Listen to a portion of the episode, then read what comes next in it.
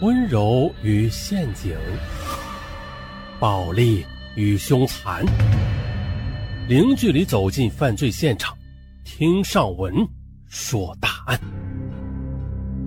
本节目由喜马拉雅独家播出。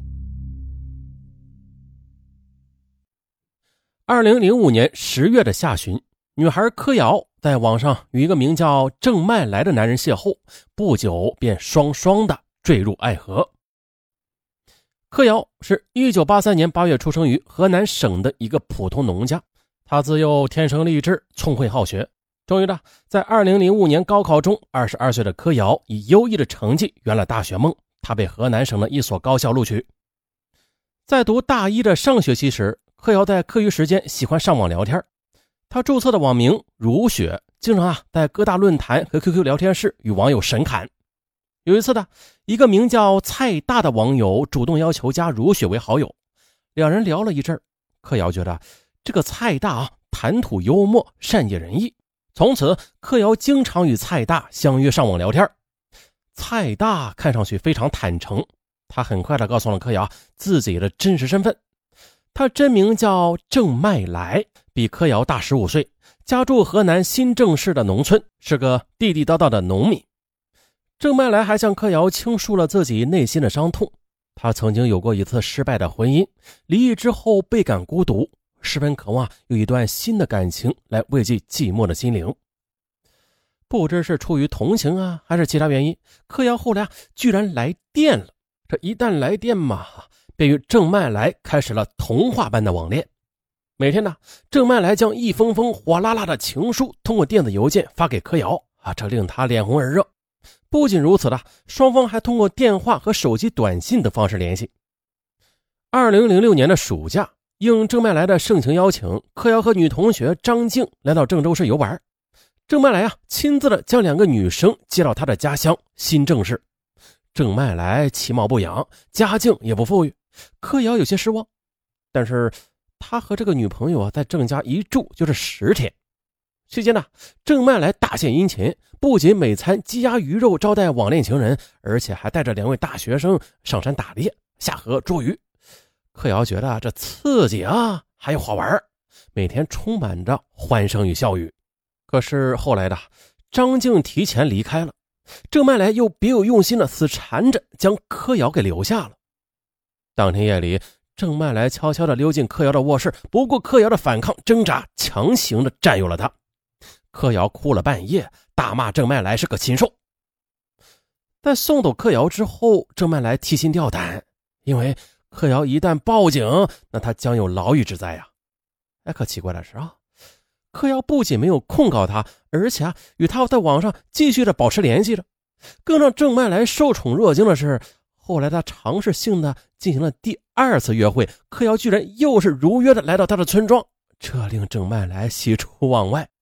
而这一次啊，面对郑麦来半夜爬上床，柯瑶也没有激烈的反抗，就这样半推半就，你不要，你坏的倒在了他的怀抱中。啊，从此啊，两人激情燃烧。见面之后，亲昵的称呼对方为老公、老婆。为了讨美人欢心，郑麦来是搜肠刮肚啊，变着法子揍着眼前这位青春漂亮的女大学生，还经常的帮柯瑶洗内衣。为了表达爱意的。郑曼来四处的向亲友借钱，陪着柯瑶逛商场，给她买新潮的衣服和名牌包包，并且两人每次都是依依不舍。郑曼来还塞给柯瑶几百元的零花钱。可是与柯瑶热恋以来，郑曼来担心夜长梦多，害怕这位身材窈窕、容貌俏丽的女大学生被学校的男生们抢走。于是，为了牢牢的将柯瑶据为己有，郑曼来提出了一个荒唐的要求：“瑶瑶，你看。”咱俩早晚会成为夫妻是吧？那不如现在咱们就领证结婚吧。啊，你开什么玩笑呀？我现在是学生呢，现在穿上婚纱还不让人贻笑大方呀？柯瑶一口回绝了。郑麦来仍然不气馁，不久便有了一个惊世骇俗的举动。二零零六年十月下旬的，柯瑶再次的与郑麦来约会，柯瑶惊愕的发现，哎呀，郑麦来的胸部刺了七个字儿，与柯瑶。白头到老，哎，这七个字是吧？见柯瑶异常的感动，郑曼来再次提出了结婚的要求。啊这次柯瑶居然就同意了，好吗？啊，不过啊，他要求郑曼来成家之后做隐形的丈夫啊，不能将结婚之事告诉任何人，尤其是他的娘家人和学校的师生。啊，行啊，郑曼来欣然应诺。啊，第二天，两人便手牵着手来到了民政局登记注册，领取了结婚证。哎呦，这了不得了！一个离异的农民竟然娶了一个美貌如花的女大学生，啊，准确的说是在校女大学生啊，洞房花烛夜。哎，郑麦来恍若梦中啊，他使劲的掐了一下自己大腿，哎呦，有疼的感觉，这才敢确定这桃花运真的降临到他的头上了啊，那是一个美滋滋啊。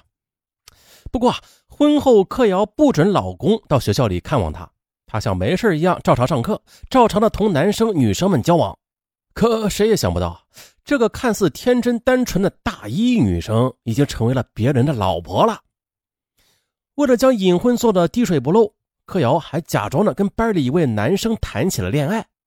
郑麦来呢，他忍受不了相思之苦啊，几次来到他就读的学校，柯瑶硬是避而不见。不仅如此的，柯瑶怀孕之后，宁可一个人悄悄的到医院里去堕胎，也不愿意通知隐形丈夫，因为啊，她害怕被熟人撞见。啊，这一切啊都很正常的在维持着。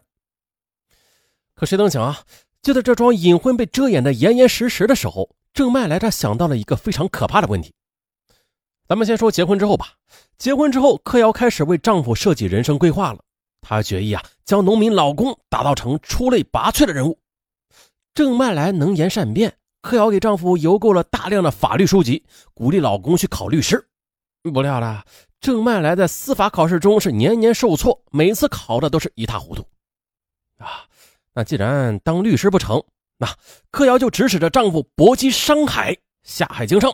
于是郑麦来也是遵从妻命，啊，将祖传的几间房子卖掉了，并且啊又东拼西凑的筹备了一笔启动资金。然而，生意场上的郑麦来显得是异常的笨拙，不仅亏的是血本无归，而且还欠了一屁股账。可再后来呢，郑麦来又按照老婆的要求做过保险代理人。从事过物流运输，干过网站版主，但是每一项事业都是无疾而终，事业屡遭重挫。郑麦来觉得愧对大学生妻子，便对婚姻产生了一种危机感。他担心的不是柯瑶本身会发生情变，而是啊担心将来的丈母娘知道他是卑微的身份之后，一定会对女儿的婚事横加干涉的。为此，郑麦来多次要求岳父岳母家上门认亲，以绝后患。啊！但是啊均被柯瑶婉言的给谢绝了。哎呀，该该怎么办呀？没办法了，先斩后奏吧。郑麦来决定先斩后奏。有一天呢，他提着礼物，冒冒失失的来到柯瑶的娘家，开口便称呼柯瑶的母亲：“呃，妈。”哎呀，柯瑶家把郑麦来当成了神经病，抄起木棍子将这位不速之客赶出了家门，打着郑麦来是抱头鼠窜。什么？经闻这隐形丈夫的遭遇，柯瑶花容失色，外加勃然大怒啊！你别以为领了结婚证就可以放肆了，你再敢违反保密协议的话，后果自负！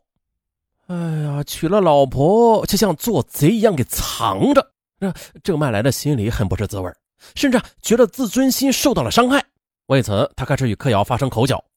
当柯瑶读大三的时候，郑曼来再次强烈要求公开自己老公的身份，柯瑶一气之下拒绝与郑曼来同房。郑曼来吓唬柯瑶啊！我已经隐身两三年了啊！如果你再不同意我认丈母娘，我就跟你离婚。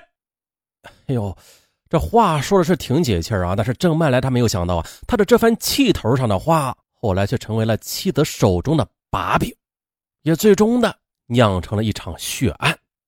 哎呦，这到底是怎么个情况啊？啊，今天说不完了，咱们明天继续说啊！今天就到这里，拜拜。